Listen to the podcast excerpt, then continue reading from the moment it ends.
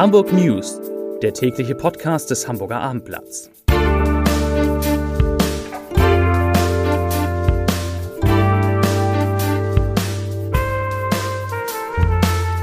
Herzlich willkommen in einer neuen Podcast-Woche mit dem Hamburger Abendblatt. Mein Name ist Lars Heider und heute geht es um einen wiederholten und dennoch immer wieder überraschenden Trainerwechsel beim Hamburger SV. Weitere Themen.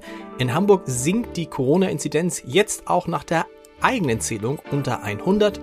Beschäftigte aus dem Lebensmitteleinzelhandel sollen sich impfen lassen und der Michel braucht Hilfe. Dazu gleich mehr. Zunächst aber wie immer die Top 3, die drei meistgelesenen Themen und Texte auf abendblatt.de. Auf Platz 3 Seniorenresidenz kündigt plötzlich Schock für 34 Bewohner. Auf Platz 2 Hamburg ruft weitere 21.000 Menschen zum Impfen auf. Und auf Platz 1 HSV aus für, für Trainer Tune, was Rubisch nun bewirken will. Das sind die Top 3 auf abendblatt.de.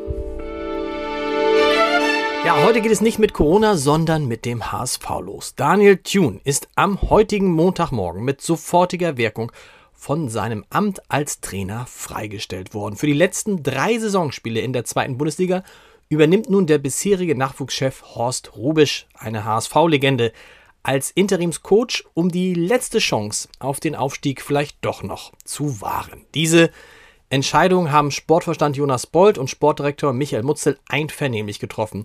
Das teilte der Club heute mit. Und damit ziehen sie, zieht der HSV, die Konsequenzen aus der jüngsten Misserfolgsserie von fünf Spielen ohne Sieg. Es ist bereits der 18. Trainerwechsel in den vergangenen zehn Jahren beim HSV. Allein in den vergangenen drei Jahren durften sich sechs verschiedene Trainer in Hamburg ausprobieren und wir wissen es, alle scheiterten.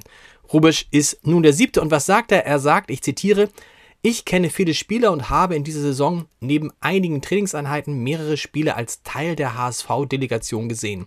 Zunächst geht es jetzt darum, die Köpfe der Spieler frei zu bekommen. Und weiter, zuletzt hat die Mannschaft leider oft unter Wert gespielt.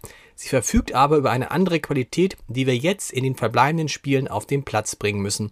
Ich werde viele Gespräche führen, reinhören und versuchen, ein paar Akzente zu setzen. Zitat Ende von Horst Rubisch dem neuen Trainer beim Hamburger SV. Nun aber zu Corona. Heute hat die Gesundheitsbehörde 190 Corona-Infektionen gemeldet. Das sind 13 weniger als am Sonntag und ganz wichtig, es sind auch ein paar weniger, nämlich genau 42 als vor einer Woche. Und somit verändert sich der Inzidenzwert wieder und sinkt erneut auf nun 98,6 Neuinfektionen pro 100.000 Einwohner in den vergangenen sieben Tagen. Und damit unterschreitet Hamburg erstmals seit Mitte März wieder den kritischen Grenzwert von 100, zumindest wenn es nach den eigenen Zählungen geht. Laut Robert Koch Institut ist Hamburg jetzt schon über eine Woche unter dem Wert von 100. Und der Senat will nun tatsächlich morgen darüber beraten, welche Konsequenzen man aus dieser Entwicklung zieht. Normalerweise gilt, bei fünf Werktagen in Folge unter einem Inzidenzwert von 100 müssen Maßnahmen wie etwa die Ausgangssperre aufgehoben werden. Am Universitätsklinikum Hamburg-Eppendorf versorgen Intensivmediziner zunehmend an Covid-19 erkrankte Schwangere. Allein in den vergangenen zwei Wochen habe es fünf solcher Fälle gegeben. Das sagte der Direktor der Klinik für Intensivmedizin am UKE, Stefan Kluge. Er appellierte an Schwangere, die Verhaltensregeln zum Schutz vor einer Ansteckung besonders strikt einzuhalten und eine Impfung gemeinsam mit dem behandelnden Arzt in Erwägung zu ziehen. In Hamburg sind jetzt auch die Beschäftigten des Lebens Lebensmitteleinzelhandels zur Corona-Impfung aufgerufen. Damit könnten rund 21.000 weitere Personen Termine für eine Corona-Schutzimpfung vereinbaren. Das teilte ebenfalls die Gesundheitsbehörde heute mit. Entsprechend viele Termine sind jetzt bereitgestellt worden und können telefonisch unter 116 117 oder online unter impfterminservice.de gebucht werden. Die Beschäftigten des Lebensmitteleinzelhandels sind Teil der sogenannten Priorisierungsgruppe 3, die bislang noch nicht vollständig zum Impfen aufgerufen worden ist.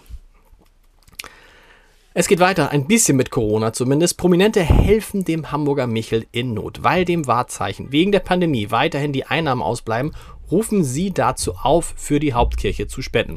Dabei sind Schauspieler Ben Becker, die Sängerin und Liedermacherin Anna Depenbusch sowie die Journalistin Anke Harnack und ich durfte auch diese Aktion unterstützen. Die Aktion heißt Rettungsringe.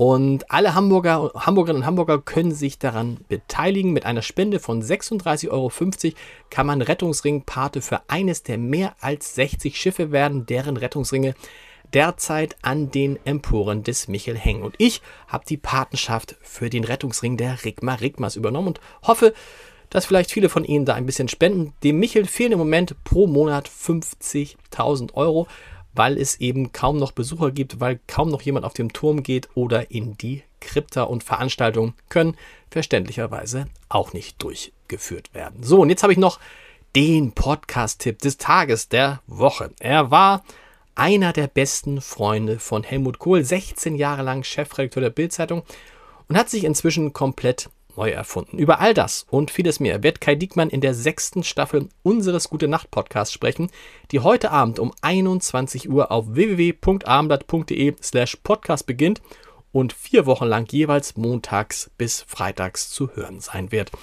Die erste Woche ist eine besondere, weil sie sich fast ausschließlich um Diekmanns Verhältnis zu Helmut Kohl dreht. Da gibt es dann so Fragen wie, wie schafft man es als junger Volontär, vom Bundeskanzler in dessen Limousine mitgenommen und neun Minuten später an der Autobahn ausgesetzt zu werden. Wie kann sich zwischen zwei der mächtigsten Männer der Republik eine Freundschaft entwickeln und was hat eine Vase damit zu tun? Und wie ist es eigentlich, wenn die Macht auf einmal weg ist? Hören Sie mal rein. Heute Abend um 21 Uhr geht es los und wir hören uns mit dem Hamburg News morgen wieder um 17 Uhr. Bis dahin. Tschüss.